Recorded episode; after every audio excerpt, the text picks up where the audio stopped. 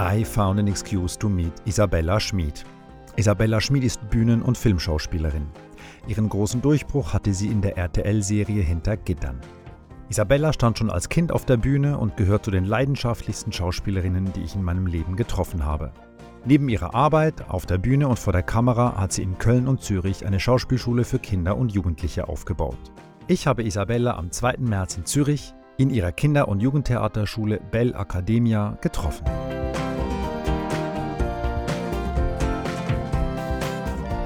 Isabella, du bist eigentlich eine, nicht eigentlich, du bist eine Musterkandidatin für meinen Podcast, weil die Idee ist ja, Leute zu treffen, mit denen ich mal gearbeitet habe, zu denen ich jetzt aber nicht so viel Kontakt habe, um mal ein bisschen mehr über sie zu erfahren. Oh. Dich kenne ich ja schon ganz lange, Oh. aber ich weiß auch schon einiges über dich, aber vieles weiß ich dann doch nicht. Und darum finde ich es total spannend, dass wir uns mal hinsetzen und über dich sprechen. Ach so, nur über mich? Weiß ich noch nicht, da kannst du ja dann eine Frage zurückstellen. Okay, lassen wir uns bin- ich bin überraschen. offen, ich bin offen. Gut. Kannst du dich erinnern, wo wir uns kennengelernt haben? Das erste Mal oder anders gefragt, kannst du dich erinnern an das erste Mal, wo wir uns gesehen haben? Au, ähm, ich kann mich erinnern, aber nicht mehr, in welchem Stück das ist. Wir haben uns in der Kinderschauspielschule Rosemarie Metzending kennengelernt. Ich bin ja ein bisschen älter als du. Äh, Exorbitante zwei Jahre, glaube ich. und ich weiß nur, dass du so ein extrem süßer, blonder, lockiger Bengel warst. Aber ich kann dir ehrlich nicht mehr sagen, welches Stück das war. Also ich, ich kann es dir sagen. Gut. Es war die Schneekönigin Ah, und das war mein erstes Stück, wo ich mitgespielt hatte. warst du eine Schneeflocke? Nee, ich war drei Rollen. Ich war ein Winterkind, okay. ein Soldat Mhm. und eine Taube. Ach, an die Taube kann ich mich leider nicht mehr erinnern, aber dann war es das Winterkind. Mein Lieblingstext war Guru Guru.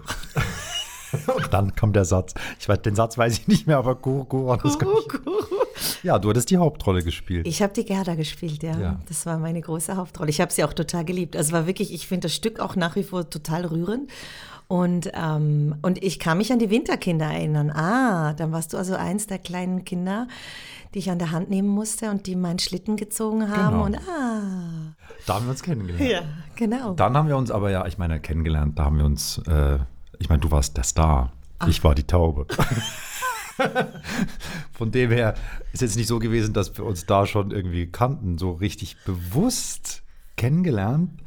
Glaube ich, habe ich dich erst im Jugendtheater. Es gab ja dann von dieser Kindertheater Metzentin-Schule gab es ein, sozusagen, deine Generation, ich bin ja die jüngere Generation, hat die junge Bühne Genau, gegründet. aber das war wiederum die Generation über mir. Ich Ah. war in der jungen Bühne, das ist so eine eben eine Adaption quasi, weil die Kinder irgendwann zu groß waren und das waren dann die Jugendlichen und die haben dann die junge Bühne gen, äh, gegründet und da war ich das Küken. Also die waren ja alle fünf Jahre älter. Das habe ich überhaupt nicht ähm, umrissen, weil ich bin da auch noch dazu gekommen für ein Stück. Weil ich dann irgendwann auch aus dem Kindertheater rausgewachsen bin und eigentlich wechseln wollte in die junge Bühne. Und dann wurde ich da mitgezogen und dann durfte ich in einem Stück, hatte ich zwei Sätze. Oh, aber nicht Guru Guru. Nein, nein, weiß ich noch. Die, die es uns hätten beweisen können, sind leider nicht mehr vernehmbar. Das war einer der Sätze, die ich hatte. Den anderen weiß ich nicht mehr. Ich war ein Kommissar, wie wir gemerkt haben. Ja, was war das für ein Stück? ähm, Ödin von Horvath Ah. freigesprochen. Freigesprochen. Ja. Genau, richtig. Genau. Und da habe ich dich total in Erinnerung, weil da hatte ich ja schon angefangen mit meinen Filmchen so. Mhm. Und hatte ich die Idee, das Theaterstück aufzuzeichnen. Und dann habe ich mit äh, meiner Videokamera habe ich drei Vorstellungen gedreht, also mit meiner VHS-Videokamera. Genau. Und habe dann äh, aus diesen drei Vorstellungen eine Version geschnitten. Also ich habe einmal eine Center Stage, einmal von der rechten Seite, einmal von der linken Seite. Nee, und das weiß ich nicht mehr.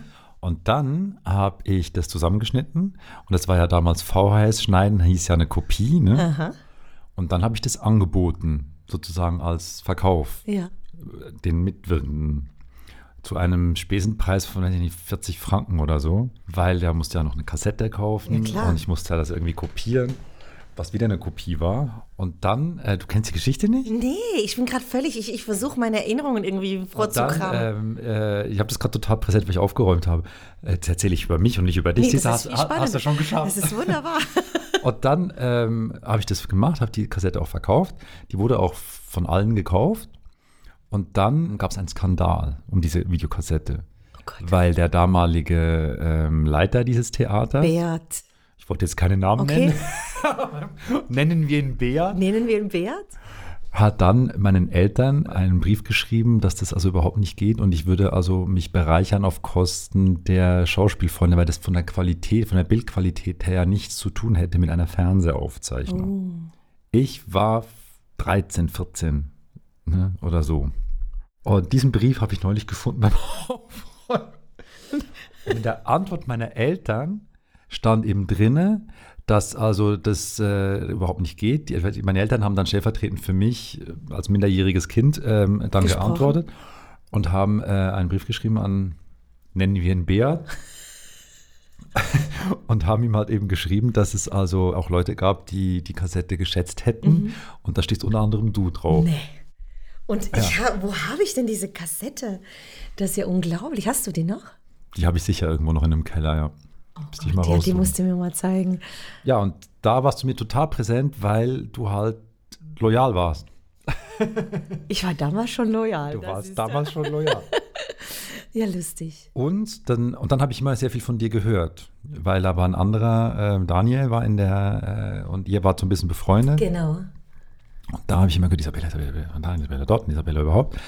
Und dann bist du irgendwann nach Deutschland. Dann bin ich nach Deutschland. Und dann wurdest du ein Star. Ach, ja, ja, wollen wir nicht übertreiben. Und du wurdest ein Star. Und da kannten wir dann uns irgendwie. Ah, nee, Moment. Wann, wann bist du nach Deutschland? Ich bin am äh, 1994, 95 bin ich nach Deutschland. Genau, richtig. Doch, jetzt habe ich es so richtig. Weil dann wurdest du ein Star. Und dann parallel habe ich meinen ersten Film auf die Beine gestellt. Und da ich ja äh, marketingtechnisch überlegt hatte, ich brauche ein paar Stars. Und Isabella kannte ich noch so ein bisschen. hatte ich dich angefragt, ob du bei mir mitspielen Ja. willst. Und von dem Moment dann waren wir dann auch befreundet. Aber ich glaube, es war vorher schon. Also ich kann mich schon erinnern, dass wir, also schon ein paar Abende, aber das muss bei der jungen Bühne gewesen sein, auf jeden Fall ähm, ähm, näher Kontakt hatten. Aber vielleicht eben nicht so eng, ähm, wie man es, ne? Weil ich war ja schon viel älter als du. Genau. Aber ja, lustig, genau. Und dann war exklusiv und das war sehr toll. Also ich habe dich da auch total bewundert. Du hast das alles so, ähm, ja, du sahst auch noch so jung aus. Also das muss man dir auch sagen. Du hast Das ja waren viel. die Zeiten. Genau, nee, du siehst immer noch jung aus, aber du hast da so, ich, nicht jetzt böse gemeint, aber so ein bisschen noch ein kindliches Bubigesicht gehabt. Und aber warst ein super Regisseur schon. Du hast das ganze Team im Griff gehabt. Das war ein sehr, sehr angenehmer Dreh. Also ich muss sagen, ähm, da hatte ich großen Respekt und ich fand den Film auch richtig gut. Hat mir super gefallen. Ich, Alles äh, richtig gemacht. Ja, danke. Nee, das war, äh, war eine Wahnsinnserfahrung. auch. Ja, auf jeden Fall. Da kann ich mich auch erinnern. Und zwar gab es diese Szene, ich war ja ähm, die Frau von dem ähm, Von dem Verleger. vom Verleger und ähm, wurde dann erschossen. Und diese Szene wurde sehr aufwendig gedreht mit dem Kran und allem. Und es war ähm, Winter und wir haben in ähm, Spreitenbach oder Oerlikon oder so da gedreht und es war noch Schnee da und der musste weg. Und dann habt ihr den weggepustet mit, mit Heiz. äh, Das waren die letzten drei Drehtage Ja. und es kam der Winter. Und dann haben wir einen Tag lang versucht, diesen Schnee in den Griff zu kriegen und haben mit so einem Bunsenbrenner. Genau. Habt ihr den versucht. weggebrannt? Haben wir aber nicht. Wir haben drei Monate später haben wir das nochmal gemacht und dann hat es wieder geschneit. Also ich weiß nur, dass du brutalst gefroren haben musst. Genau, also weil das, das ist etwas, was ich meinen Schülern auch immer wieder heute noch erzähle. Und zwar war es so, ähm, das war eine große Aufnahme mit Kran und hoch und weiß nicht was. Und die legten mich auf den Boden, also ich wurde erschossen, das haben wir alle schon gedreht gehabt und dann li- liege ich da am Boden. Und da gab es unglaublich viele Einstellungen. Und ähm, ich habe einfach gesagt, okay, lass mich einfach liegen. Ich hatte einen Minirock an, das weiß ich noch, so ein ähm, Bläserchen, weil wir spielten ja nicht Winter. Und dann wir gesagt, ich will keine Decke, ich will gar nichts. Ihr lasst mich liegen und sprecht mich nicht an. Und ähm, das haben die gar nicht so verstanden, weil beim Film ist es ja normalerweise so, dass man ja sofort die Schauspieler eindeckt und sofort Wärmepads gibt und ist alles okay, wissen Tee und so. Und ich wusste einfach, okay, ich stelle mich jetzt darauf ein, dass ich woanders bin. Und habe mir vorgestellt, ich bin ähm, ähm, am Strand. Und die Scheinwerfer waren die Sonne und ich habe mir wirklich, ich habe mich komplett weggebeamt. Und ich glaube, es waren so drei oder vier Stunden, ungefähr war das. Und das Team ist fast wahnsinnig geworden. Ich, ich kann, ich höre immer noch so zwei, drei Stimmen, die können wir nicht so liegen lassen. Und bringt dir eine Decke, das warst auch du noch. Und ich habe wirklich gesagt, bitte, sprech mich nicht an. Und ich lag da und lag da und ich habe nicht gezittert, gar nichts. Und dann kamst du und sagst, das war die letzte Einstellung, sie ist gut. Und dann habe ich dich wirklich, das weiß ich auch noch bis heute, bist du sicher? Das weiß ich noch. Bist du sicher? Und du so, ja, es war, es ist alles im Kasten. So, dann bin ich aufgestanden und ich, ich spürte noch irgendwie, ich konnte mich kaum bewegen und wir sind da rein in diesen, ähm, das war, kann ich mir auch gut erinnern, da in diesen Aufenthaltsraum. Und sobald die Wärme kam, mein Körper, ich hatte den nicht mehr unter Kontrolle, der fing an zu zittern. Das war, ich habe gefroren, ich war natürlich total unterkühlt, aber Klar. es war, es war genau richtig. Also ich habe mich nicht bewegt, ich war tot. aber ich habe mir nicht vorgestellt, ich bin tot, sondern ich habe mir vorgestellt, ich bin am Strand. Und ich habe da wirklich, also wieder mal gemerkt, wie man mental sich sowas von runterbeamen kann oder sich selber betrügen kann. Also ich habe auch nicht gefroren. Ich habe nicht gefroren und es waren wirklich, es war eine Null Grad Grenze, weil es ja noch Schnee gab. Und ich wusste, es geht. Es funktioniert. Ich weiß nicht, ob es nach fünf Stunden auch noch so geklappt hätte, aber ich, ich war fast zwei Stunden da noch da, habe gezittert und dann hat ähm, irgendjemand mich nach Hause gebracht. Ich habe ein Bad genommen. Also es, es, dauerte sehr, sehr lange, bis ich wieder. Das Gefühl zurück in die Füße kam. Absolut. Aber ich war irgendwie, fand ich es geil. und das ist mir so in Erinnerung geblieben. Und diese Geschichte erzähle ich bis heute noch, wie ich da in Minirock und, und Stöckelschuhe und einem Bläserchen einfach tot lag und Kran und alles ähm, an mir vorbei. Ja, der Film hat jetzt, das waren zwei der schwierigsten Einstellungen überhaupt dieses gesamten Films, waren ja der Moment, wo du erschossen mhm. wirst, mhm. weil wir diese absurde Idee hatten, dass ähm, sozusagen das sollte ja der brutalste Schweizer Film aller Zeiten werden. Ja, war es ja fast. Und war es ja in der Zeit auch. Und die Idee war halt, dass du hattest noch eine Tochter, die da stand mhm. und der sollte sozusagen, du, du, wurdest von hinten erschossen und der sollte sozusagen das Blut ins Gesicht spritzen. spritzen. Genau. Und das war schon dieses Kind, wenn ich heute drüber nachdenke, also dass wir überhaupt ein Kind dafür gefunden haben. und die zweite Einstellung war, wo du tot bist, Aha. wo wir, wahrscheinlich war das die Kraneinstellung, auf dich zufahren und dein Gesicht sollte sich in der Blutlache Genau, spiegeln. Genau, richtig. Ein Riesendrama. Wer kommt auf so eine Idee? Äh, aber lass uns noch mal ein bisschen weiter äh, zurückspringen. Ähm, wann war für dich der Moment, wo du gesagt hast, ich möchte Schauspielerin werden? Und zwar, ich meine, klar, du hast Kindertheater gespielt, aber wann es gibt, gibt, also war das eine fließende Nummer oder gab es diesen bewussten Entscheid, das ist das, was ich machen möchte?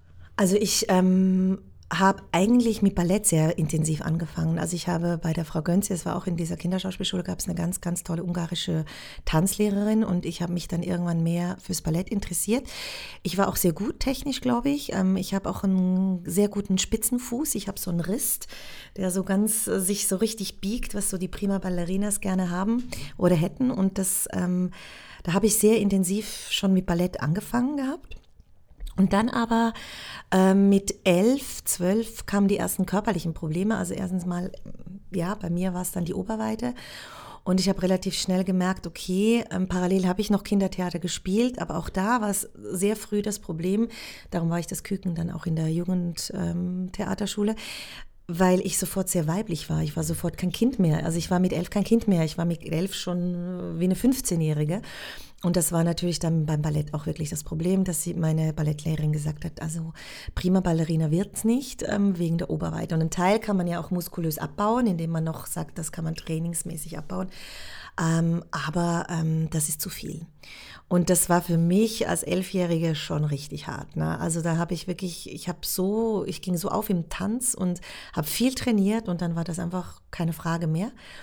Und das war das Erste, mit, mit was ich zu kämpfen hatte. Dann hatte ich zum Glück, nenne ich es heute, Riesenprobleme mit meinen Knien bekommen. Das wiederum bedeutet, dass ich eh nie eine prima Ballerine geworden wäre. Also rein technisch, wenn ich da weiter trainiert hätte, hätte ich es vielleicht wirklich hingekriegt. Aber also mein Körper hat vorher schon gesagt, nope, und ich bin sehr dankbar, weil, also ähm, egal, ob ich jemals eine prima Ballerine geworden wäre oder sonst irgendwo im Chor hinten drin, eine, die siebte, ähm, siebte Schwänchen.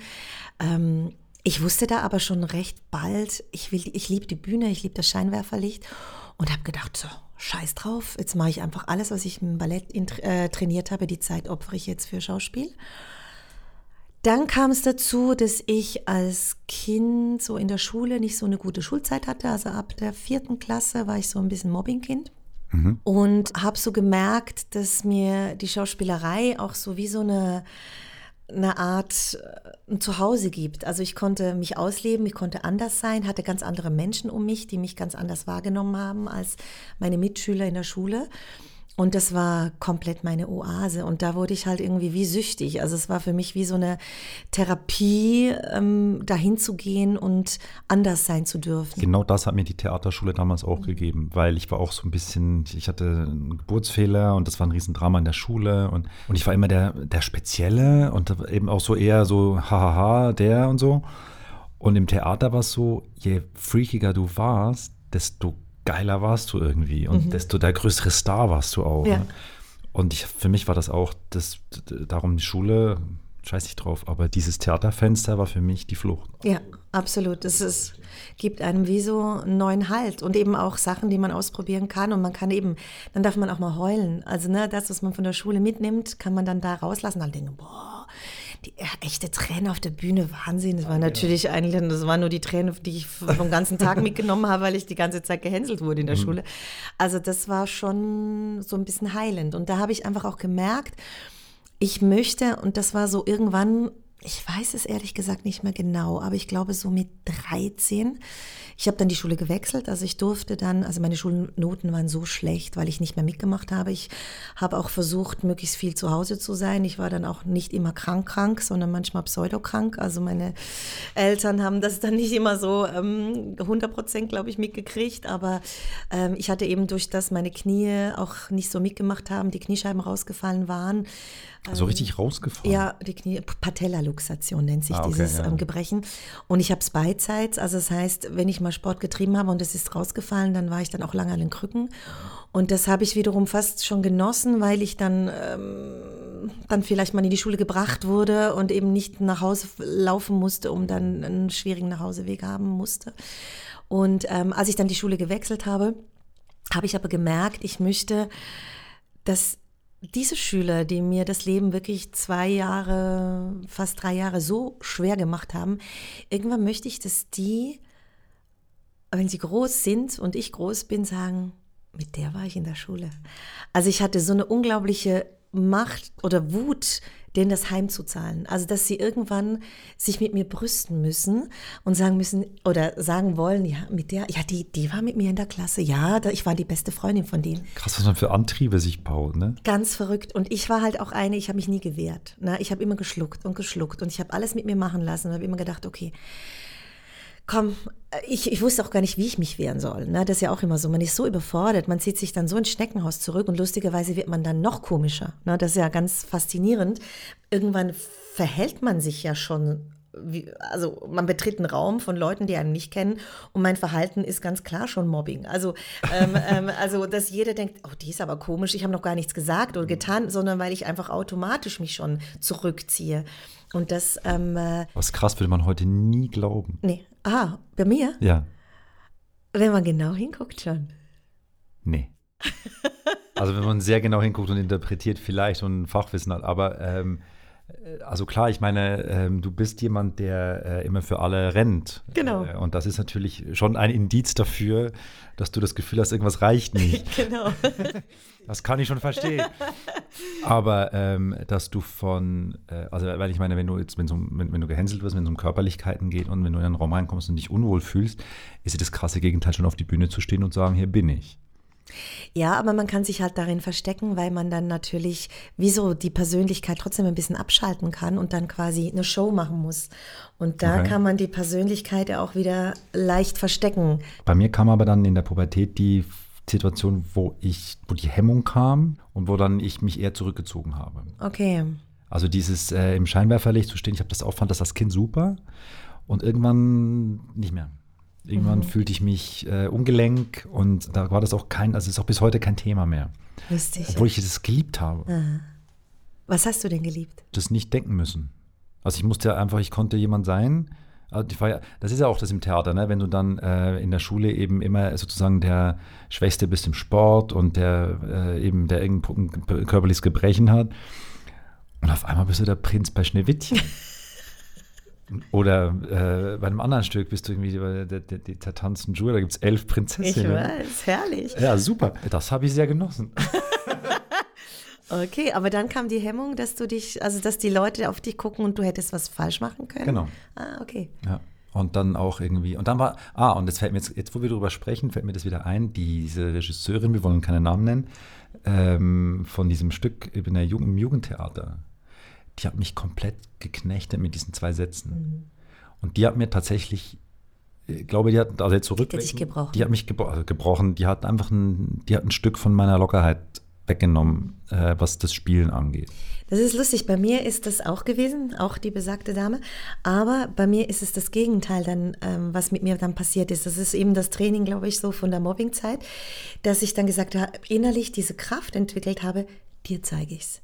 Also eigentlich gab es immer diesen Moment, wo ich merkte, ich bin kurz vorm, ich gebe auf, ich schaffe das nicht oder ich bin nicht gut genug. Also immer dieses Gefühl haben, nicht zu reichen oder eben nicht wie die anderen zu sein. Und ich war eben das Küken ja auch da lange Zeit in dieser Jugendtheatergruppe. Und da habe ich immer aber entwickelt, dir zeige ich's. Okay. Jetzt erst recht. Und das hat mir eigentlich äh, lange, lange, lange Zeit, eigentlich bei allen Krisen immer über äh, die Zeit geholfen, weil ich dann so eine Kraft entwickle, zu sagen, nee, jetzt gibst du nicht auf. Den Gefallen tue ich dir nicht. Mhm. Und sei es den Mitschülern, sei es eben Leuten, die eben nicht an dich glauben oder so zweifeln. Aber der Selbstzweifel ist natürlich nicht kleiner geworden dadurch. Ne? Es war einfach nur eher diese Hürde halt so überschreiten und du hast dich dann zurückgezogen. Also ich habe dann äh, mich in die Regie zurück. und, und, und sagst jetzt den Schauspielern, wo es lang geht. Genau, so kann man das nicht sagen. Du rächst dich jetzt einfach, super. Nee, nee, glaube ich nicht. Nee, ich habe mich einmal gerecht, tatsächlich. Äh, und zwar gab es auch mal eine Geschichte, wo ich in der Schule, in der vierten, fünften Klasse auf dem Schulheim, ein einziges Mal, wo ich verprügelt wurde, grundlos, von irgendeinem Typen. Hm. Und das Gesicht habe ich natürlich nie vergessen. Hm weil ich es nicht verstehen konnte. Ich, also ich habe es überhaupt nicht verstanden. Ich fand den so, fand den so gemein. Und ich habe den dann ein, zwei Mal nochmal wieder gesehen, weil kleines Kaff, wo ich aufgewachsen bin und bin ihm immer großen Bogen aus dem Weg. Jahre später beim Casting von besagten Kinofilm haben wir ein Open Casting gemacht für die kleineren Rollen und auf einmal sitzt er vor mir. Der wusste natürlich nicht. Nee. Ja. Und ich habe das echt genossen, mhm. weil ich habe dann ganz feige natürlich, habe dem Hoffnung gemacht und habe ihn dann nicht genommen. Ich glaube, das hätte ich auch getan. Aber es war befreiend. Das ist total befreiend.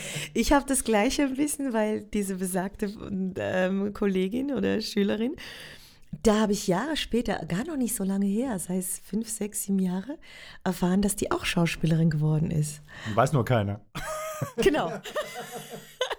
Und also schon, also in gar nicht schlechten Häusern. Also in Hamburg hat sie, glaube ich, gespielt und so. Aber sie angelt sich jetzt mit Lesungen durchs Leben.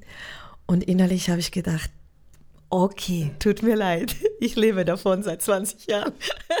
Super, ey. Ja. ja, war auch eine Genugtuung, wenn man ehrlich sein will. Aber ich bin ihr nie begegnet. Das, ähm, diese Begegnung.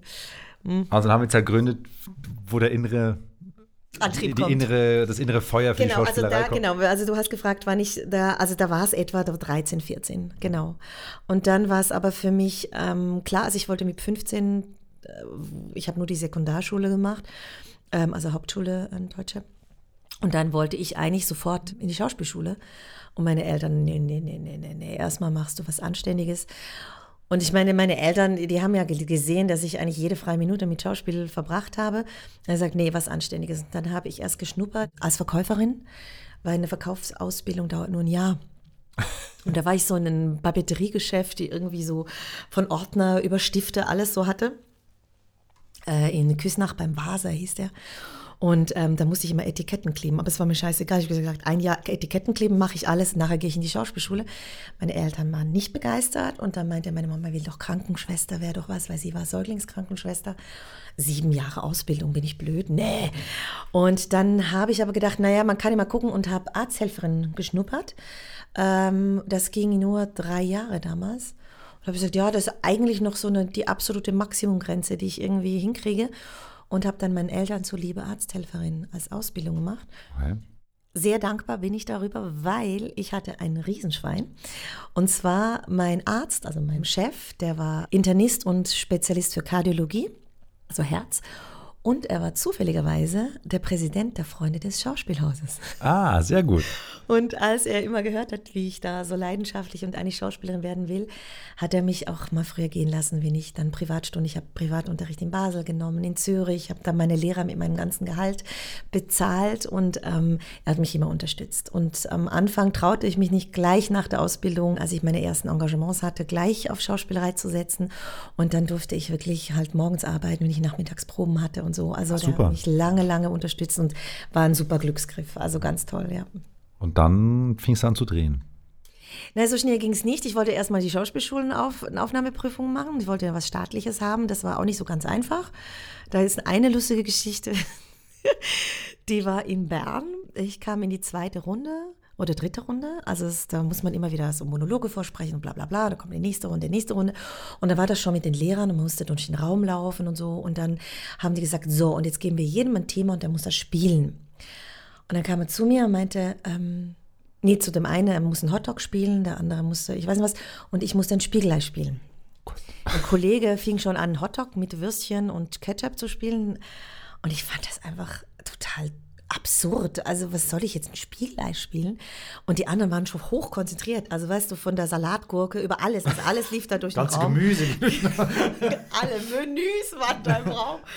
Und ich habe nur gedacht, nee, also das finde ich jetzt einfach nur scheiße. Und dann habe ich dann gedacht, okay, dann habe ich einem Lehrer gerufen und gesagt, also ich spiele ja das Spiegelei.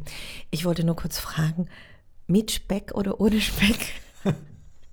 Sie gehen sofort raus, Sie sind sogar gefeiert, raus. Ich wurde sofort entlassen und ich habe meine Sachen gepackt und ich meinte, ich war da 19 und habe nur gesagt beim Umdrehen, ich weiß es noch wie heute, ich sagte, Sie werden es noch bereuen. Und eins sage ich Ihnen, ich werde nie ein Engagement und ein Angebot als Spiegelei annehmen. Nie. Und bin dann gegangen. Und das bis heute. Ich habe mir überlegt, oder ich hätte auch noch fragen können mit, mit äh, Butter oder mit Öl. Ich meine, da fühlt sich ein Spiegelei anders. Also das fand ich so absurd. Und ich hatte dann Wien, da kam ich bis in die letzte Runde, da war ich aber zu jung. Also es war dann immer so ein Hin und Her. Und ähm, äh, ja, und dann kam aber, habe ich dann in den Kammerspielen Seeb, ähm, Bachenbüllach Theater gespielt, die Zofen von Jean Genet. Und das war so halb professionell, also wir bekamen eine kleine Gage, das nennt man halb professionell, aber es war ein ganz toller Regisseur, Profi-Regisseur. Und da wurde ich dann quasi entdeckt ähm, und ähm, hatte dann Vorsprechen und Vorsingen für Musical, Schweizer Musical. Ähm, ich kann nicht singen, nein. Ähm, Dachte gerade. Nein, und das war auch so lustig, das Vorsingen. Ich wusste, ich kann nicht gut singen. Und ähm, Sina, die Sängerin, Sängerin, die ja. Sängerin, die war auch vorgeschlagen und die hat eine super geile Stimme. Und ich habe nur gewusst, äh, ich habe keine Chance. Ich muss einfach so tun, wie wenn ich singen kann und habe einfach eine Riesenshow gemacht. Und dann hat mich da der Musikmann ähm, Mann hat mich dann angerufen und meinte, ja, ich hätte die Rolle, aber ob es sein könnte, dass ich nicht jeden Ton getroffen hätte. Und ich so, ja, kann gut sein. Naja, also ich habe es dann irgendwie gekriegt und dann ging es dann los. Was war das? Das war Hotel Happy End. Das war so ein Schweizer äh, Dialektmusical. Und ja, und ab da, ja, Aber nie eine staatliche Schauspielschule gemacht. nein. Macht nichts. Doch, also ein bisschen schon. Also ein bisschen bereue ich weil ich sehr, sehr gerne einfach auch mehr noch mit den Klassikern in Berührung gekommen wäre. Ich hätte noch, ich hätte unbedingt Kostümkunde, hätte mich interessiert, Fechten hätte mich interessiert. Klar, ich habe mal so ein paar Fechtkurse dann sonst genommen, immer alles selbst bezahlt. Es gab schon so ein paar Sachen, die an mir vorbei waren und es war dann schon das Problem, als ich nach Deutschland ging, wurde ich an keine staatlichen Theater, durfte ich nicht mal vorsprechen, weil ich kein ähm, Diplom hatte. Ah, ist es so? Ja. Ah, Ähm, Ob es heute noch so ist, weiß ich nicht, aber ich ähm, hatte keine Chance, also ich durfte gar nicht ähm, vorsprechen. Und habe dann aber nach langer Zeit, wo ich schon viel Theater gespielt habe, aber immer in Privattheatern, habe ich dann die Paritätische Prüfungskommission gemacht. Das ist so eine paritätische Prüfung. Vor einer Kommission musst du spielen. Und die geben dir dann trotzdem ein Zertifikat als Schauspieler, wenn sie finden, du bist auch ohne Schauspielschule trotzdem ein Schauspieler. Und das habe ich gemacht, das habe ich bekommen. Also ich bin jetzt doch staatlich anerkannte paritätische Prüfungsschauspielerin. Schauspielerin. Sowas ähnliches. Also Ho- Hotel Happy End. Genau, das war. ja, tanzend, singend. Gut, tanzen, da konnte ich immer noch sehr gut, aber singend, hm, fraglich. Und da warst du 20, 19, 20. Äh, da war ich 21. Genau, 21. Und dann ging es eigentlich ab ähm, also es war echt, es waren ganz viele Zufälle und ich meine, das ist ja in dem Beruf, äh, du kannst noch so talentiert sein, wenn dein Glück nicht auch da an deiner Seite ist oder du die richtigen Leute oder dich, die richtigen Leute sehen, dann. Du brauchst immer Leute, die dich sehen, ja. Absolut. Und ich hatte dann das Glück, dass ich dann von Inigo Gallo, das ist so ein Schweizer bekannter ähm, Theaterregie, Theater, Schauspieler, und Schauspieler. Der hat mich dann gebucht ähm, für ein Theater in Bern und da wiederum wurde ich gesehen von Ludwig Schütze hieß der, ein sehr bekannter deutscher Sprecher, der hat eine ganz tolle Stimme gehabt und auch Schauspieler. Und der hat mich in Bern gesehen und der rief mich dann an. Ich war da eben wieder mit irgendeinem anderen Stück dann wieder schon als Hauptrolle. Ich hatte dann wirklich das Glück, immer nur Hauptrollen zu bekommen. Und der hat dann gesagt, er hätte mich gesehen und er hätte mich bei den Bavaria Filmstudios bei der ähm, Besetzerin vorgeschlagen. Ich soll mich bei der melden. Ich meine, da bist du 21, da ruft dich ein wildfremder Mann an. Die Stimme war schon älter und sagt dir sowas. Und ich habe ja schon früh gelernt, dieses MeToo und Männer und alt und so. Echt? Jung. Hast du? Ähm, Ganz, hast du? Was? Früh gelernt? Ja, also nicht jetzt praktisch, aber ich, also ich, ich bin ja nicht naiv. Also ja. auch wenn ich 21 war oder so, also es wusste schon schnell, wo es, okay. lang geht. Siehst du, ich hätte jetzt naiv der Geschichte, wäre ich jetzt einfach gefolgt, weil ich dachte, der fand dich gut und hat das gesehen und. Ja, der fand mich auch gut. Aber nicht so, so. Nee, der fand mich wirklich qualitativ als Schauspielerin. Okay, ah, eben. Nee, nee, wirklich, also ganz seriös. Aber ich wusste schon, ähm, strange. Und dann habe ich ihm gesagt, ja, ja, ja, ich melde mich da. Und habe mich natürlich nicht gemeldet. Und dann hat er zwei Monate später wieder angerufen und meinte, er wäre jetzt in München gewesen und ich hätte mich nicht gemeldet. Und das ist seine Chance. Und da habe ich gesagt, hören Sie mal, ich kenne Sie nicht. Sie sind ein älterer Herr, also äh, pff, ich weiß ja nicht, wo, ne? Sagt, okay, dann haben wir uns zum Kaffee getroffen. Es war ein total tolles Gespräch. Was jetzt so rauscht, ist hier die Toilette deiner Nachbarn. Die Toilette meiner Nachbarn. Also man sollte sich nicht irritieren lassen. Egal, wir lassen uns nicht davon abhalten. Also, und dann ähm, ähm, bin ich dann wirklich nach München und habe mir sowieso eine Auszeit gegönnt, weil ich gesagt habe, ich wollte mein Deutsch ein bisschen perfektionieren, weil ich also schon auch Hochdeutsch gespielt habe, aber wenn man in meiner Schweiz ist, hat man natürlich einen Akzent.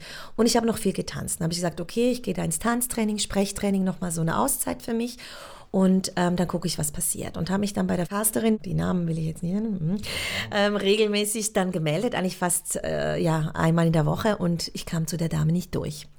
Ich habe dann meine drei Monate gemacht, war Untermiete und so weiter und so fort. Nach drei Monaten, ich hatte super Engagements, Anfragen, habe ich gesagt, packe ich meine Sachen und gehe. Und die letzte Woche habe ich es mir gegeben, habe ich jeden Tag dreimal angerufen und gesagt, diese Sekretärin, die wird auf den Knien zu dieser Dame hingehen und sagen, nehmen Sie endlich die Frau Schmid. Ähm, und dann ging es wirklich so, also zwei Tage bevor ich gefahren bin, hatte ich einen Termin bei, bei ihr. Bin ich hingegangen und dann meinte sie, ach Frau Schmid, ja schön, dass Sie in München sind. Ja, wie lange bleiben Sie hier? Und sage ich, ich war jetzt drei Monate hier. Und dann sagte sie, warum haben Sie sich nicht gemeldet? Und da habe ich einfach gedacht, ihr könnt mich alle mal. Habe meine Unterlagen hingelegt, bla bla bla, bin dann schon meine Sachen gepackt. Wirklich äh, morgen, bevor ich abgereist bin, kam ein Anruf von ihr. Ein Regisseur hatte mich auf dem Tisch gesehen und er möchte mich unbedingt buchen. Ähm, musste kein Casting machen, gar nicht. Das war die Besetzung. So. Und dann kam ich zu diesem Regisseur. Es war ein äh, 90 Minuten mit Tekla Corolla Wied in der Hauptrolle. Und er meinte dann, ja, hat mich dann zur Seite genommen meinem ersten Drehtag und meinte, ja, er hätte eben von der Besetzerin gehört, dass ich Schweizerin bin und mein Akzent so unglaublich stark wäre und ich müsste ein bisschen drauf achten. Aber wenn er mit mir so redet, hört er den Akzent eigentlich gar nicht. Da hast du sofort so eine Phobie, oh Gott, ich habe einen Schweizer ja, Akzent und hast das Gefühl, jedes S oder was du auch immer aussprichst, das ist alles schlecht. Und es war ein Horrortag, weil ich war um sieben schon am Set. Wir hatten sehr früh angefangen zu drehen. Und wir hatten so einen Horrordreh. Und ich kam abends um 8 Uhr dran erst. Hatte einen riesen Monolog im, im Gericht. Zur Zeit gehabt, Deutsch zu lernen. Es war mein allererster Drehtag und ein Verhör mit der Anwältin.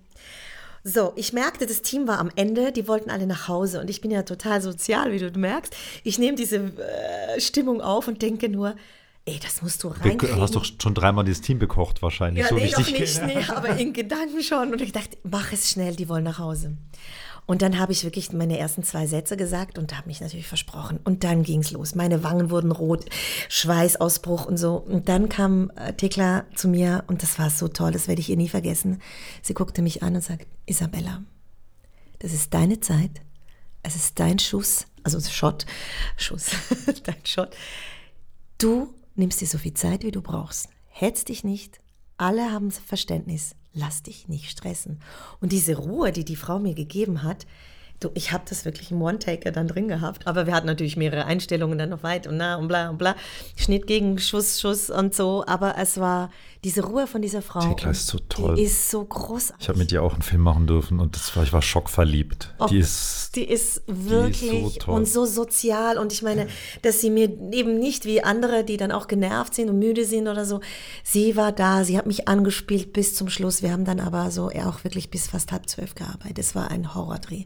Und dann ging's los. Dann hatte die Frau ähm, äh, Casterin mich auf dem Schirm und hat mich dann bald schon wieder angerufen und dann kam das Casting für Hintergittern. Und da habe ich mir keine großen äh, Gedanken gemacht, dass ich das schaffe. Habe nebenbei die ganze Zeit gekellnert, weil ich war Schweizerin in Deutschland, nicht EU.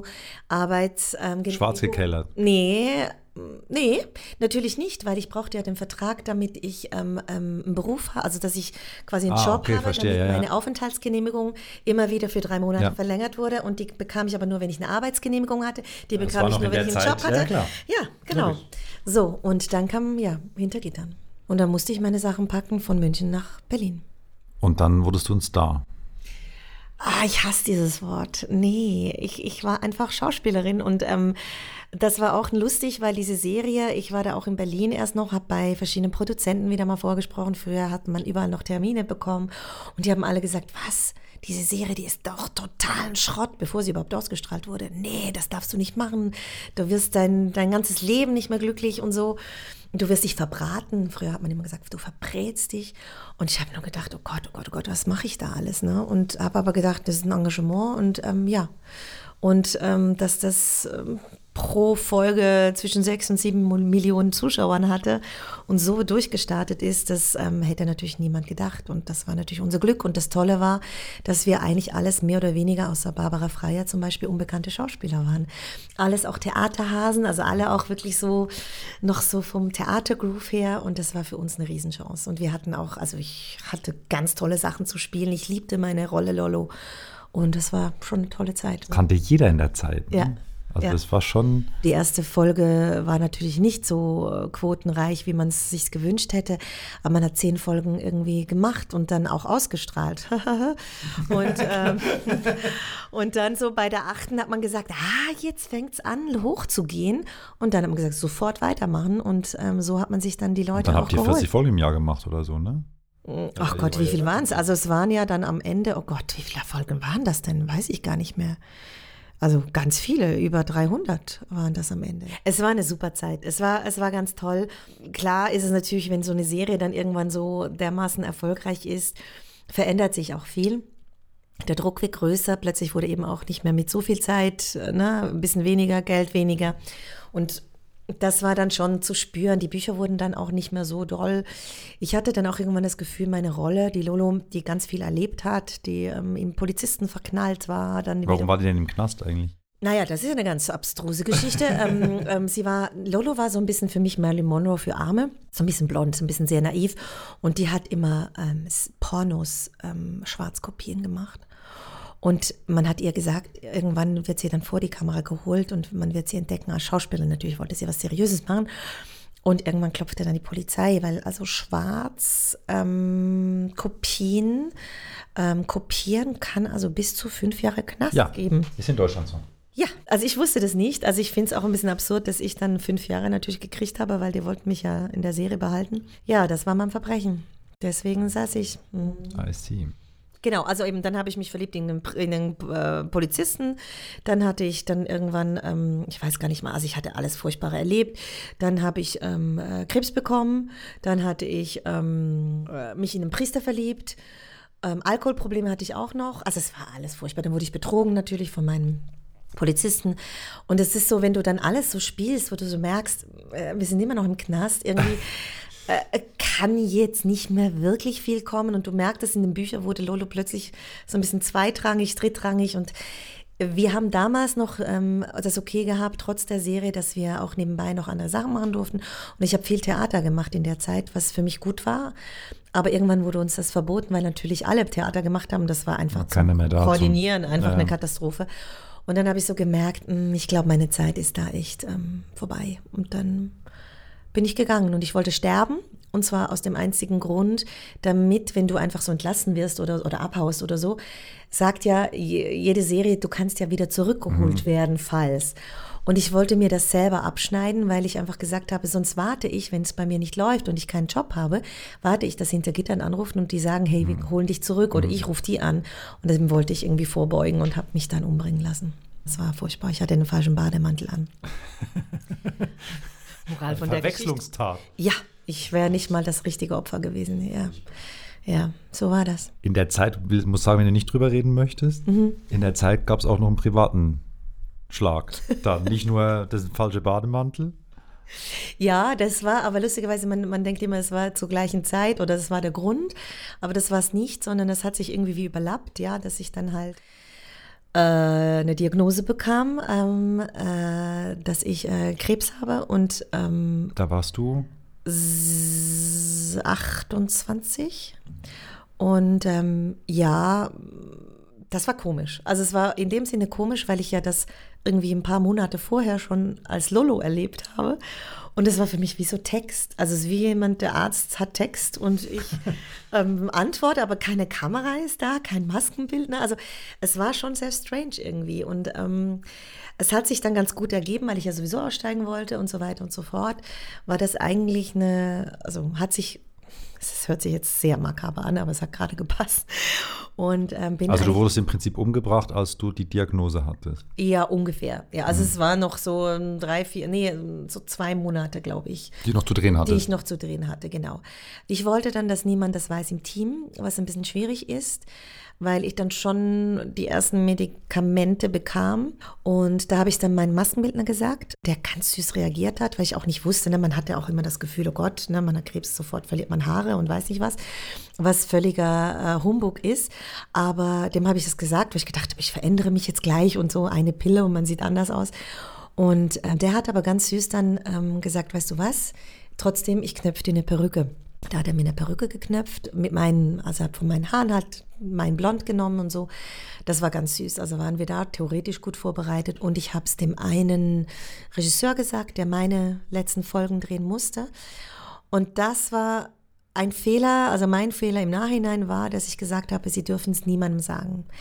Und das Lustige ist halt, Menschen, wenn sie von irgendjemandem was Schlechtes oder Schlimmes hören oder etwas, was ihnen nahe geht, brauchen die ja Menschen, mit denen sie drüber reden können. Natürlich, du kennst das auch beim Film, man ist eine Familie, es ist ganz eng und man hat eigentlich mit der Außenwelt nicht wirklich Kontakt. Hm. Somit waren die beiden unabhängig voneinander gezwungen, niemandem was zu sagen. Wussten die voneinander, dass sie es wussten? Nee, eben okay, nicht. Ja. Auch völlig verpeilt, das denen zu sagen. Und der Regisseur, der Axel, der musste dann mein Tod drehen. Und der hatte Nervenzusammenbruch. Also Verstehe ich aber. Wirklich durch und hatte so das Gefühl, er dreht jetzt was, was dann schlechtes Omen ist für mich. Und ich war ja da nicht da, weil beim eigenen Tod ist man ja nicht dabei. Und bekam dann einen Anruf vom Kameramann, der wiederum gesagt hat, äh, dass der Axel dann zusammengebrochen ist und er ihm das gesagt hat. Und das Problem ist, dass der Regisseur dann aber nochmal sich noch schlechter gefühlt hat, weil er es jemandem vom Team gesagt hat. Also ich habe da etwas gemacht, was ich nie und nimmer wollte. Ich habe Menschen belastet mit etwas, was völlig absurd ist. Natürlich sollen die mit jemandem reden, aber die haben das auch so ernst genommen. Natürlich, was ich ja sehr schätze, aber das war dann ein Teufelskreis für die, was mir im Nachhinein unglaublich leid getan hat. Ja. Aber das hat dich schon einen Moment beschäftigt, diese Krankheit. Ja, ja, also ich war dann schon ausgenockt. Ne? Also ich hatte Chemotherapie und es ging, also ich war ein Jahr dann in, in Therapie. Genau. Und du hast die Perücke auch getragen? Die habe ich auch getragen. Weil du hast mich angerufen. Ja. Weil du trägst sie an dem auch. Tag, wo du kalt auf dem Boden liegst. Genau, auch in deinem Film habe ja, ich sie getragen. weil ich saß immer da und ich kann mich da sehr klar daran erinnern, dass ich wahrscheinlich derjenige war, der immer schrie, deckt sie zu, deckt sie zu. genau. weil ich immer dachte, oh Gott, oh Gott, oh Gott, die ist eh schon angenockt und jetzt lege ich die noch in die Kälte. Genau, ja, genau, da hatte ich die Perücke. Ich fand das unfassbar mutig dass du, also mir gegenüber, ich weiß nicht, das, der Rest des Teams, die Maskenbildnerin, wir haben uns da auch nicht an die große Glocke gehört. Nur die Maskenbildnerin und du wissen das. Ja, ja genau. Ich weiß nicht noch, wo du angerufen hast. Also ich muss jetzt das jetzt sagen und es ist jetzt so und du sprichst mit niemandem drüber und wir drehen das jetzt. Und ich will auch nicht, also wir reden da nicht drüber. Es ist nichts Spezielles. Genau, Punkt. Punkt. Ja, das war für mich schon auch wichtig. Also ich habe es auch eigentlich nie in die Öffentlichkeit getragen. Es war dann mal eine Zeit lang, die Bild hat irgendwann ähm, da äh, Wind bekommen und wollten dann irgendwie eine Schlagzeile draus machen machen. Das konnte ich dann zum Glück verhindern. Also besser gesagt, ein sehr guter Medienanwalt hat es dann quasi verhindert. Und ähm, da war ich sehr dankbar, weil ich, ja, jeder geht anders mit einer Krankheit um. Ne? Ich war jetzt eher die, die es niemandem sagen wollte, weil ich, ich, ich habe so gemerkt, die Leute werden dann so belastet. Also sofort können sie nicht mehr mit einem normal umgehen. Ja, ich glaube, ja. das kennst du dann auch. Also es wird sofort ein Problem ist im Raum. Ja. Und das will ich nicht mit jedem besprechen. Nee, und du musst ja auch deine Kräfte bündeln in dem Moment, um deinen dein Weg weiterzugehen. Ja, aber es gibt natürlich Leute, die dann wiederum gerne drüber reden und das dann auch brauchen und das ist eben auch nicht falsch. Also ich glaube, mhm. da muss man auch ein bisschen vorsichtig sein, ähm, egal wie jemand reagiert. Man wird oft ähm, werden die Leute ein bisschen kritisiert, aber am Ende jeder Mensch reagiert anders, jeder Mensch braucht es anders. Und bei mir war das Verstecken, es war nicht ein Verstecken, sondern ich wollte als normaler Mensch wahrgenommen werden, nicht als Krankheit. Hat dich das mit Sicherheit nachhaltig verändert? Oder nicht? Ja, also äh, klar, ich denke halt immer so, äh, natürlich sollte man sagen, es hat sich verändert. Nee, du solltest sagen, was, also ich was bin jetzt nicht unbedingt so, dass, äh, dass ich heute noch bei jedem Blümchen stehen bleibe und sage, ach, was für ein Geschenk. Also ich habe mich gefreut, als ich mich das erste Mal beim Autofahren über den Vollidioten vor mir aufgeregt habe, weil er nicht gefahren ist oder weil der Ampel wieder rot ist. Und da habe ich gemerkt, Mensch, jetzt glaube ich, bin ich langsam wieder gesund, weil ich reg mich wieder über Sachen auf, die so alltäglich no Normalität sind. ist genau. zurück. Ja, klar, genau. Also das war für mich ähm, wichtig. Verändert hat es sicher, also hoffentlich auch natürlich. Ich ähm, reg mich trotzdem nicht mehr so schnell über Sachen auf. Merke auch, zur Schauspielerei hat sich viel, viel verändert. Also ich nehme nicht mehr alles so wichtig. Also eben am Anfang war es wichtig, oh, warum klappt es nicht mit der Karriere oder was mache ich falsch und ähm, wie lange bin ich jetzt hier im Bild und diese ganzen Eitelkeiten. Oh Gott, sehe ich ja furchtbar aus, ich sehe ja viel zu dick aus, viel zu dünn aus. Also, das ist mir inzwischen alles so egal geworden. Ich glaube, die Gelassenheit hilft einem, aber also komplett verändert hat es mich dann auch nicht. Ich bin sicher mm, feinfühliger geworden. Ich höre sicher noch mehr. Geht gar nicht, das warst du vorher schon. Okay, ich war es vorher schon. Na, dann hat es nicht wirklich groß verändert. Nee, aber du hast daraus ein Projekt gestartet. Genau, aber das wiederum hat ja auch ein bisschen mit der Geschichte zu tun, die auch ein bisschen traurig finde oder schön oder was. Die Judith hat ja auch in deinem Film gespielt. Genau. Und ähm, sie mit der habe ich mich angefreundet, das war eine Schauspielkollegin und sie ähm, hat, ich weiß noch beim Drehen irgendwann gesagt, sag mal, deine Haare sehen aus wie eine Perücke. Und ich habe noch gesagt, ja, ich weiß, ne? ich muss es meinem Friseur sagen oder irgendwie sowas. Und sie hat mich ein halbes Jahr später mal angerufen und hat dann gesagt, ja, es tut ihr so leid, weil sie erfahren hätte, dass ich ja ähm, krank war und dass ihr das so leid tut und sie wollte das nur ausdrücken und so. Und ich sagte, du, voll okay, also ist ja, kannst du nicht wissen und ist ja alles kein Drama. Und sie wiederum hat dann ähm, ein paar Wochen später dann mich wieder angerufen und gesagt, dass sie eben ihren Hirntumor hat. Und wir zwei haben dann sehr viel, sie in Zürich, ich in Berlin quasi, wir haben zusammen quasi unsere Krankheiten miteinander so ein bisschen erlebt. Und mhm. ich war ein bisschen vorgeritten. Aber da warst du in der Phase, wo du einfach jährlich kontrolliert oder? Nee, nee, nee, nee, da war ich noch, ähm, da, warst du noch da war drin? ich auch noch drin, okay. als sie angefangen hat. Ich glaube, es noch drei Monate oder so waren es ungefähr. Und dann war ich quasi sauber und sie kam dann in die, es ging bei ihr dann immer weiter. Mhm. Da habe ich halt so, oder haben wir beide gemerkt, dass wir ähm, dass Menschen, also unsere Umwelt, eigentlich mit, wir mit der Krankheit ganz gut miteinander umgehen können. Vor allem eben auch, egal was man für eine Krankheit hat, man sucht sich dann Gleichgesinnte und kann mit denen super und hat das Gefühl, die Umwelt versteht einem gar nicht. Und da habe ich so gemerkt, dass eigentlich die Umwelt auch total überfordert ist. Und eigentlich im Wald steht und niemand hilft. Und wir beide haben uns mal ein Versprechen gegeben, dass wir gesagt haben, egal ob wir es beide schaffen oder nur eine schafft oder keine schafft, da haben wir ein Problem. Aber ähm, wenn wir da irgendwie rauskommen, dass wir etwas machen, wir wussten noch überhaupt nicht was, was die Krankheit quasi, was die Leute ein bisschen unterstützt oder eben ihnen Hilfe bietet. Und sie hat es ja leider nicht geschafft, ähm, sie ist verstorben. Und ich habe dann einfach gemerkt, ich muss was tun. Also es war für mich klar, ich muss was tun, ich wusste aber nicht was. Und bei mir sind alle meine Projekte, die ich habe, ganz interessant. Ich träume davon. Mhm. Und ich träume drei, vier Mal, immer das Gleiche. Und dann mache ich es. Und das war dann Cinema for Life. Kino fürs Leben habe ich es dann genannt. Und dass ich in Krankenhäuser gegangen bin Und für Krebspatienten, die nicht raus konnten, haben wir ähm, quasi wie Hörspiele gemacht. Also wir haben Theaterstücke gelesen. Und das sollte einfach mal Ablenkung sein, dass sie mit den Angehörigen quasi auch das Zimmer verlassen müssen, den Hörsaal müssen von dem Krankenhaus und mit denen zusammen was erleben, was nichts mit der Krankheit zu tun hat. Über unsere Sinne, sei es, sie können uns angucken, wenn sie mögen, aber oft in Chemo ist man auch müde, träge, ähm, dann mag man nur hören, also das heißt, man hat oft die Augen geschlossen und das ist ja das Tolle, wenn man Hörspiel hat man kann die Augen schließen und trotzdem sieht man was. Ne? Mhm. Und dann hatte ich ganz tolle Verstärkung. Ich hatte einfach gesagt, ich mache das, habe die Charité angerufen, so, ich möchte es. hatte drei Kollegen, das war so Ursula Monn, ähm, Hannes Jenicke, Gerrit Kling war noch dabei und ähm, ich weiß gar nicht, wer am Anfang bei den ersten Lesungen dabei waren. Waren fünf Patienten da, Quote war relativ klein. Und dann haben wir für die Patienten gelesen und das habe ich dann in mehreren Städten gemacht, in München, in Köln und Berlin. Und es wurde immer größer, größer, größer. Dann in Wiesbaden. Dann habe ich gedacht, weil ich mit der Schweiz wieder zu tun habe, warum mache ich nicht, statt in alle Krankenhäuser zu gehen. Und da ging dann auch der Wechsel los von der stationären Therapie in die ambulante Therapie, was ich nicht so toll finde. Man denkt zwar immer, ach, ist doch schön, wenn man zu Hause sein kann, wenn man krank ist. Und eine Chemotherapie zu Hause finde ich absolut verrückt weil es da Partner gibt, sei es der Mann, sei es die Frau oder die Kinder. Und die sind nicht geschult. Mhm. Das heißt, sowohl für die Kinder und für die Angehörige ist es eine Riesenbelastung, aber auch für mich als Patient. Weil ich mich dann zusammenreiße und denke, oh Gott, jetzt kannst du ja nicht wieder, jetzt musst du so tun, wenn es dir besser geht, weil die sehen dich ja nonstop. Sonst kommen die dich besuchen, dann kannst du dich zusammenreißen, dann gehen sie wieder und dann kannst du dich wieder gehen lassen, was auch für einen Kranken ganz wichtig ist, dass er sich nicht immer nur bemühen muss, so zu tun, wenn alles okay wäre. Und im Krankenhaus hat man Krankenschwestern, die sind geschult, die gehen nach Hause, hoffentlich können sie es abschütteln und zu Hause ein Privatleben haben. Das kann ein Angehöriger nicht. Und darum habe ich dann gesagt, komm, wir machen eine Art Weihnachtsfeier für Krebspatienten und Angehörigen, die halt ambulant therapiert werden. Und dann habe ich auch mit 500 Patienten angefangen und Angehörigen im Miller-Studio in Zürich. Mhm. Und das wurde sehr schnell zu klein, weil wir dann doppelt gespielt haben. Wir haben zweimal 500 gehabt.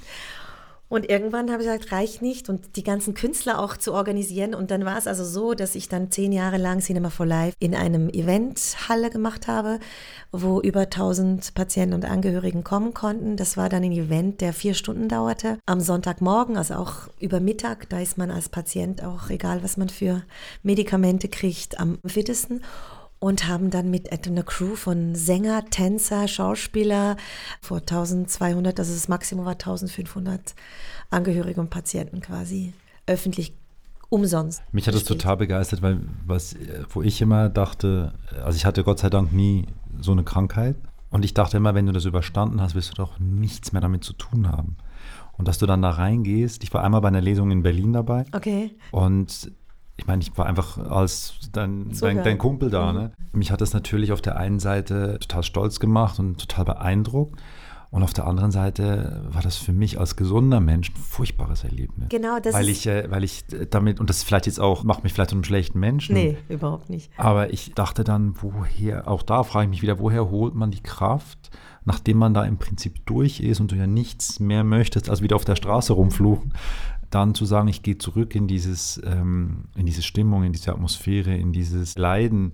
Und klar gibst du was, mhm. aber trotzdem äh, gehst du ja dann nach so einem Abend auch nach Hause und hast dir angeguckt den ganzen Nachmittag. Ja, also ich denke, da hat sicher meine Ausbildung als Arzthelferin sicher auch äh, sich ähm, noch dazu gemischt. Ich kann es dir gar nicht sagen. Also es, es, es ist richtig. Es war schon jedes Mal, wenn ich also ins Krankenhaus reingegangen bin.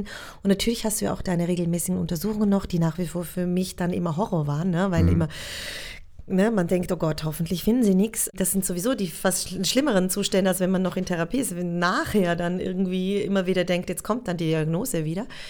Aber was ich dann von den Patienten mitgekriegt habe, also es gab zwei Sachen. Also erstens mal diese unglaubliche Dankbarkeit von den Leuten, von den Angehörigen auch vor allem und von den Patienten selber. Ich habe Briefe gekriegt, ich habe eine Sammlung, wenn du dir mal lesen, lesen würdest, da da kommen dir nur die Tränen und ich habe nichts gemacht, wir haben nur gelesen, dass jemand sagt, ich habe meine Frau schon seit Monaten nicht mehr lachen gesehen und wir haben es geschafft, dass die nicht mehr im Krankenhaus sitzen, sondern dass sie bei uns in der Geschichte drin sind, die einfach auch lustig ist oder spannend ist und die zusammen was erleben durften, was ja eben gar nicht mehr geht, weil man mhm. ja nicht ins Theater gehen kann oder sonst wo. Oder eben auch mal nur alleine das Zimmer zu verlassen das alleine gibt wieder eine Stärke für die Patienten. Alleine, dass dann auch Krankenschwestern zum Teil runterkamen und sich mal dann diese Auszeit gegönnt haben. Und dass man nachher mit dem Patienten wieder andere Themen hat. Man sagt, dann gibt es einen Spruch vielleicht von einem Stück, was immer sich wiederholt. Und dann ist das plötzlich der, Stro der Spruch von der ganzen Station. Mhm. Das ist toll. Ich habe keine Berührungsängste. Für mich war mit dem Patienten nie das Problem. Das Problem war bei mir dann die Presse.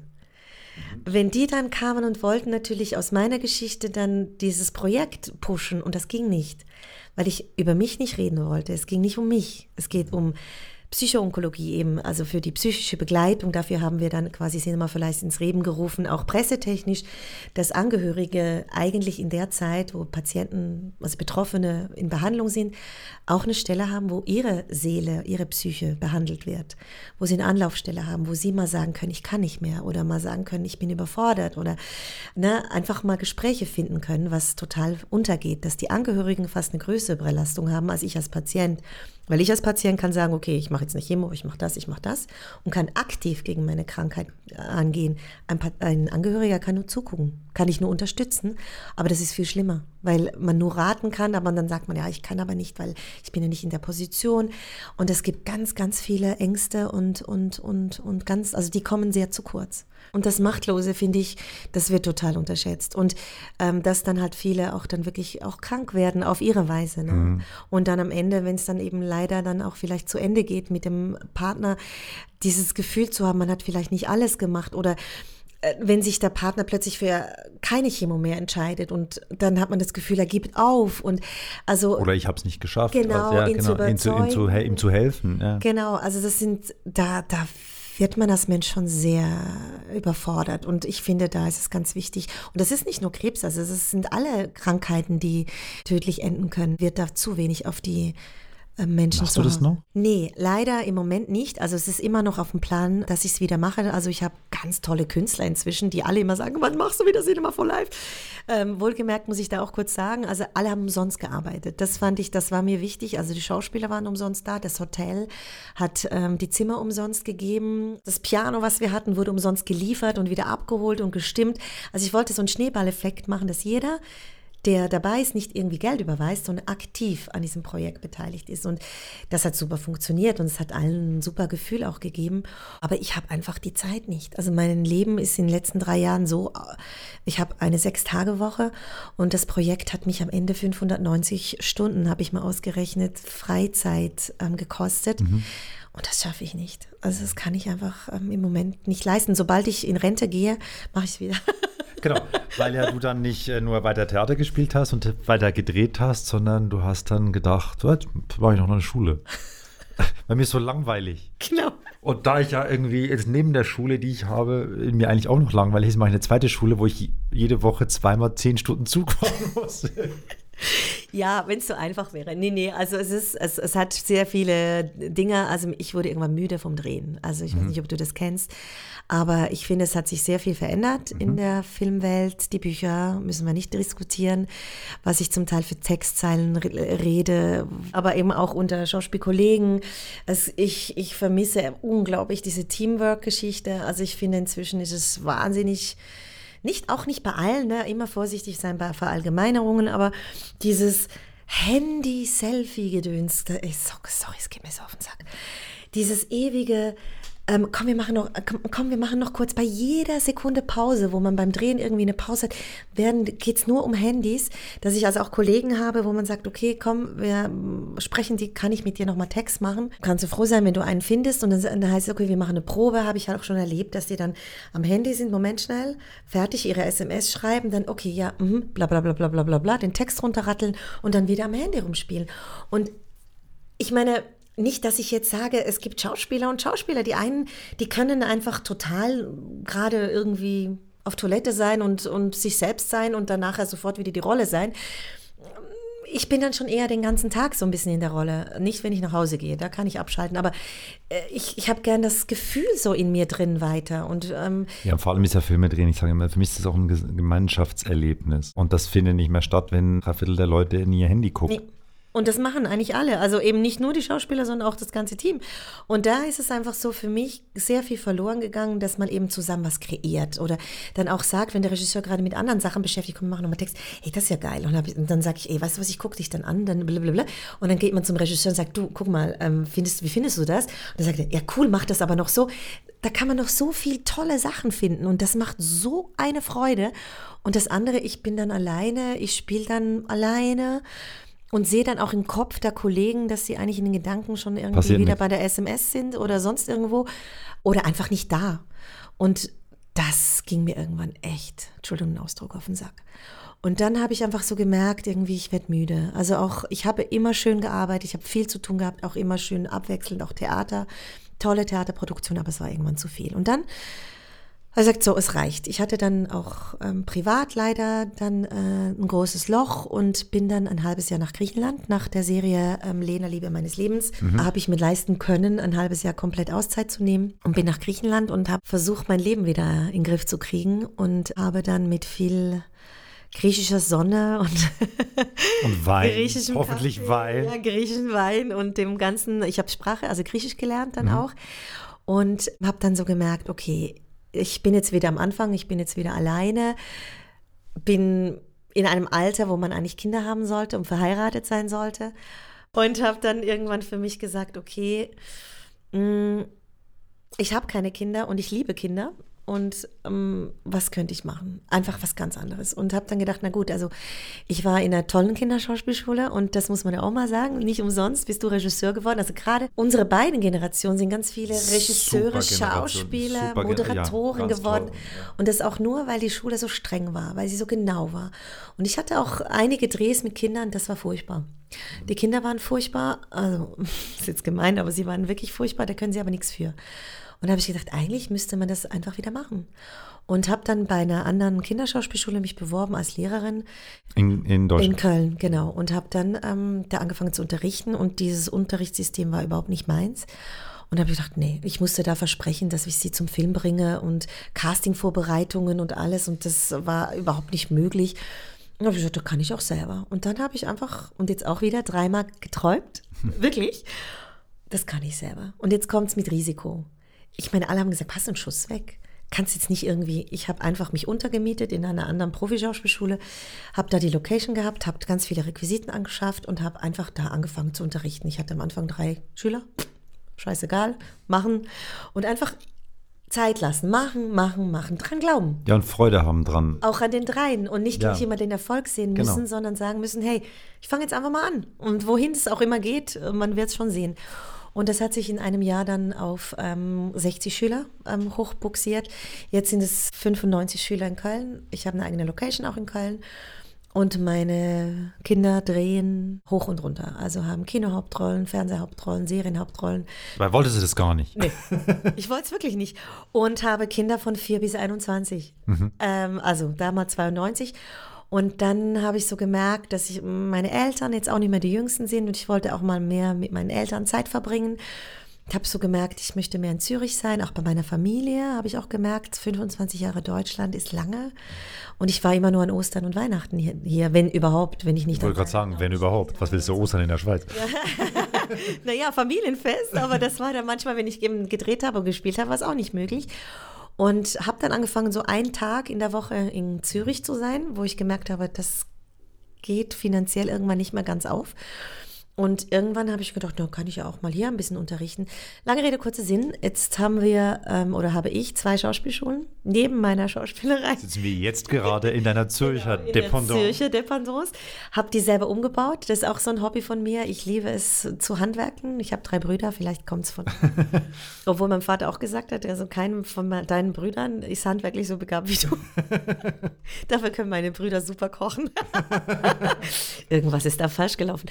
Nee, und und ähm, habe ganz viele Kinder um mich und ähm, bin eigentlich Mutti von jetzt 157 Kindern und bin total happy. Also das ist ganz, ganz toll. Es ist äh, eine solche Bereicherung, ein Geschenk, etwas weitergeben zu dürfen. Die Kinder benehmen sich anscheinend super beim Drehen. Alle loben sie in höchsten Tönen, dass sie diszipliniert, konzentriert, aber auch achtsam mit den Sachen umgehen, sich bedanken, wenn sie fertig sind an einem Team. Ich bin ja auch so ein Teamplayer und ich finde, man sollte es nicht selbstverständlich nehmen, dass so viele Menschen gucken, dass ich im guten Licht dastehe, dass ich gut aussehe, dass ich ähm, mein Wasser bekomme.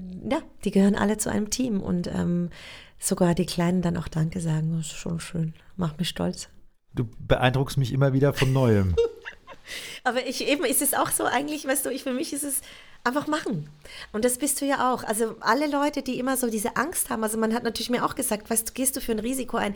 Du hast jetzt eine Riesenmiete, jetzt auch wieder in Zürich. Bist du wahnsinnig? Und ich habe einfach gesagt, was kann mir passieren? Ich muss einfach zur richtigen Zeit wissen, wann es zu viel ist und wann ich aufhören muss. Mhm. Man muss bewusst sein, dass man scheitern kann. Was echt schwierig ist, gerade wenn man was liebt und es nicht funktioniert. Pff, da bin ich recht pragmatisch. Also ich sage halt einfach, also ich bin da nicht eitel. Man muss halt die Eitelkeit ablegen. Man muss halt akzeptieren, dass man auch mal scheitern mhm. kann und soll und darf. Und wenn es halt dann passiert, dann muss ich einfach gucken. Ich habe immer gesagt, Geheimrezept ist Risiken eingehen, auch akzeptieren, dass man scheitern kann, keine Angst haben vor dem Scheitern. Und zu sagen, na gut, Hände spucken, aufstehen, wenn es halt nicht geht. Und du kannst es immer ändern. Du kannst jeden Tag immer alles um, umändern. Und das ist auch etwas, was ich den jungen Menschen eigentlich lieber sagen möchte, weil heute alle so das Gefühl haben, jetzt müssen sie sich entscheiden, müssen ein Leben lang das Gleiche machen. Sag ich, nein, mach erst, was du jetzt heute, du bist 20, mein Gott, wenn du 40 bist, hast du andere Interessen. Vielleicht haben sich die, hat sich dein Beruf mit deinen Interessen geändert, also sind gemeinsam alt geworden oder aber nicht. Dann ändere es. So, mehr habe ich nicht zu sagen. Isa, vielen, vielen Dank. Gerne. Jetzt habe ich so wenig von dir erfahren. Das ist ja blöd.